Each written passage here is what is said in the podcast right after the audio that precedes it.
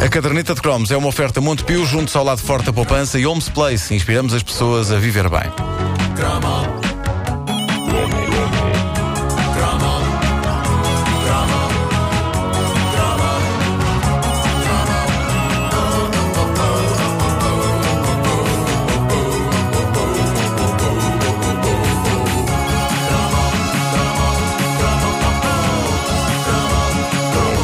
Ora bem, a minha irmã faz hoje anos e vou dedicar-lhe este cromo que fala sobre um presente de anos inesquecível que lhe deram. Não falará nas dentadas que ela me ferrava na carne assim que lhe saíram os primeiros dentes. Isso é o meu Vietnã. Era como viver com um cão muito querido, mas que se podia passar a qualquer E momento. muito parecido contigo. Assim, um cão muito parecido comigo, é verdade. Pá, que Aqueles- bonita prenda de anos. Então, O que, o que é o teu irmão disse-te na rádio? Pá, disse que viver comigo realmente era como viver com um cão muito querido.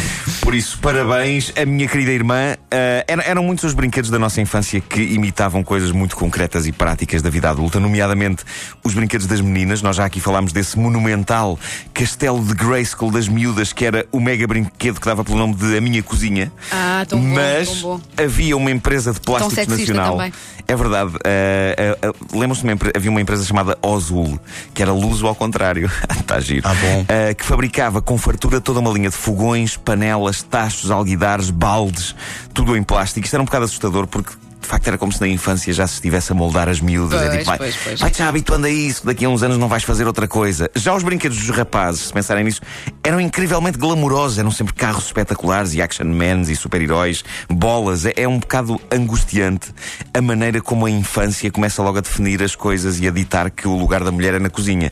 E por isso é que na minha escola primária, e porque estávamos naquela fase quente do pré que havia entusiasmo revolucionário no ar, houve uma experiência, acho que já falei por alto dela, que durou um dia em que as professoras tentaram inverter estas tendências eh, antigo regime e propuseram que nós, rapazes, brincássemos com coisas de meninas, bonecas e coisas de cozinha e que as raparigas brincassem com coisas de rapazes. bolas, tiveste essa experiência na escola? Sim, aconteceu. Aconteceu no Jardim Infantil Pestalozzi. Foi um dia surreal. Por muitos anos que eu viva, nunca me ia esquecer do ar desorientado de um colega meu, chamava-se Pedro, eh, a um canto do esse- recreio. com esse nome tem um ar desorientado. Acontece muito. Mas ele estava a tentar divertir-se com um macaco monchichi. Esse era um. Espera aí. Era aqueles esse que era metiam o uma. dedo na boca, aqueles que metiam o dedo na Sim, boca. sim, sim. Já foi- E- já fizeste cromo Eu já também, fiz cromo sobre sim, monchichi, mas ele estava a um canto com um macaco Eu já fiz cromos sobre monges e parece que minha está a falar de irmã- sua urina. Não, a- Eu já fiz cromos sobre a minha urina. A minha irmã tinha um boneco desses, eu brincava com ele, porquê? Porque ele fazia parte da barreira no corredor. Da, Ah. da barreira. Eu punha na barreira também, um livre. também com a, com a, com a Sim, Cindy. claro, tinha que envolver Ah, futebol. ok, claro, ok. claro, claro. Tu usavas os brinquedos da tua irmã para isso. E, e ensaiava o meu ah, tomahawk. Mas aconteceu isto Aconteceu isto na- no, no Pestalozzi É provável que aquilo tenha dado sarilho com alguns pais. Tipo, "É, Então o que é que fizeste hoje na escola, João Miguel? Brinquei com um nanuco hã? a, a intenção foi boa, não resultou por aí além. Toda a gente estava desconfortável. No dia seguinte as miúdas já andavam outra vez de volta dos fogões Os rapazes outra vez de volta das bolas. Os rapazes de volta das bolas, péssimo de dizer.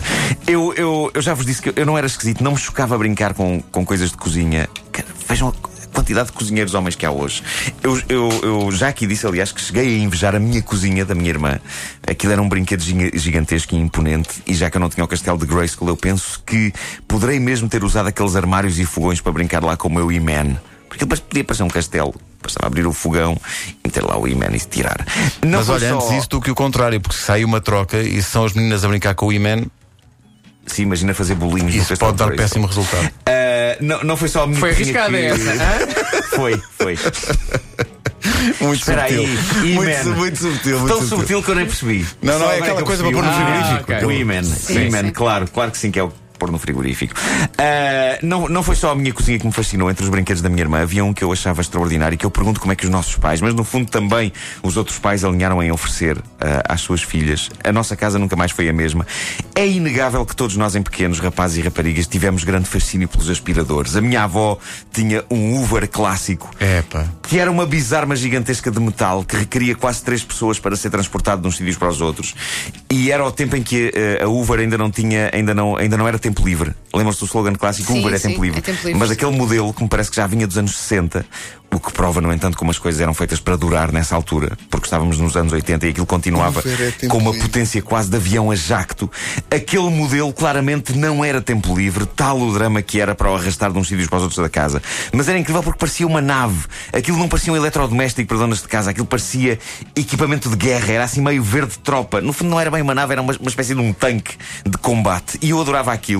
Como se aquilo não fosse já suficientemente pesado, eu ainda me sentava em cima do Uber para ser arrastado enquanto a empregada da minha avó aspirava a casa e sentada em cima daquilo e com um tacho na cabeça eu estava em pleno palco de guerra. E o barulho que aquilo fazia era qualquer coisa do outro mundo. Nós hoje vamos a uma loja de eletrodomésticos e constatamos que estamos numa era de aspiradores mariquinhas. Nós podemos escolher o mais silencioso. Os decibéis vêm escritos na caixa. Naquele tempo não.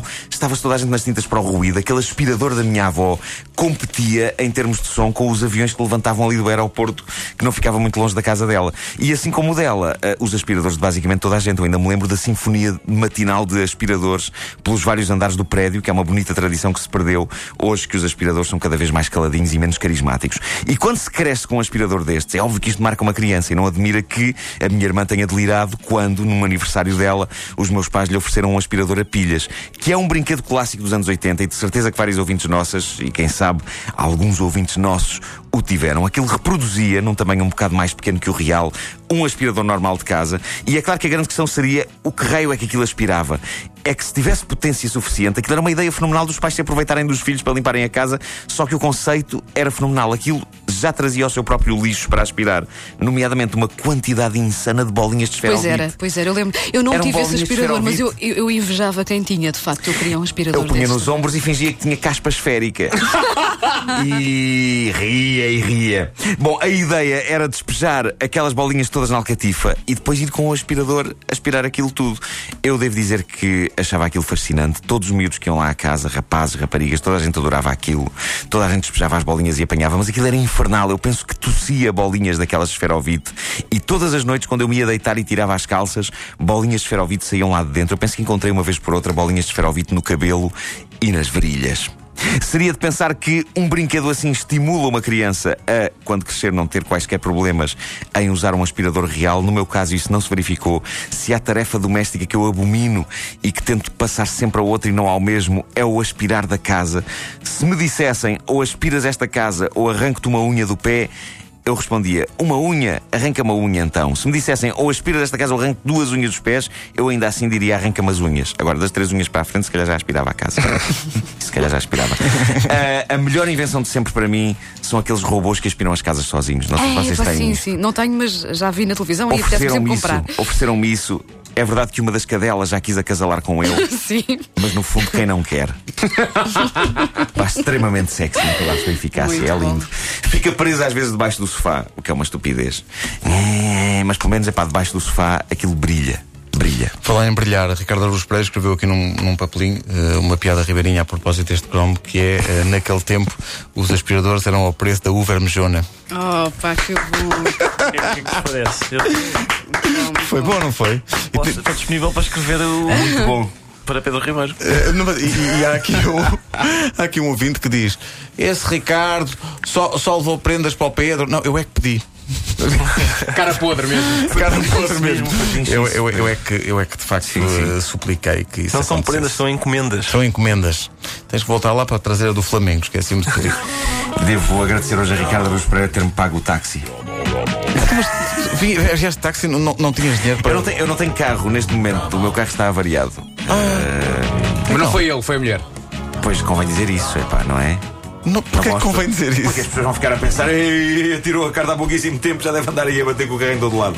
Ah, e por isso vim de táxi, esqueci-me do cartão multibanco, esqueci-me das minhas chaves de casa. Dentro do táxi, o taxista ia a ouvir uma estação de rádio em que o locutor dizia: Sim, senhor. Ah, E saiu-me só uma vez, também não é preciso estar abusado. Eh, A caderneta de cromos é uma oferta Montepio.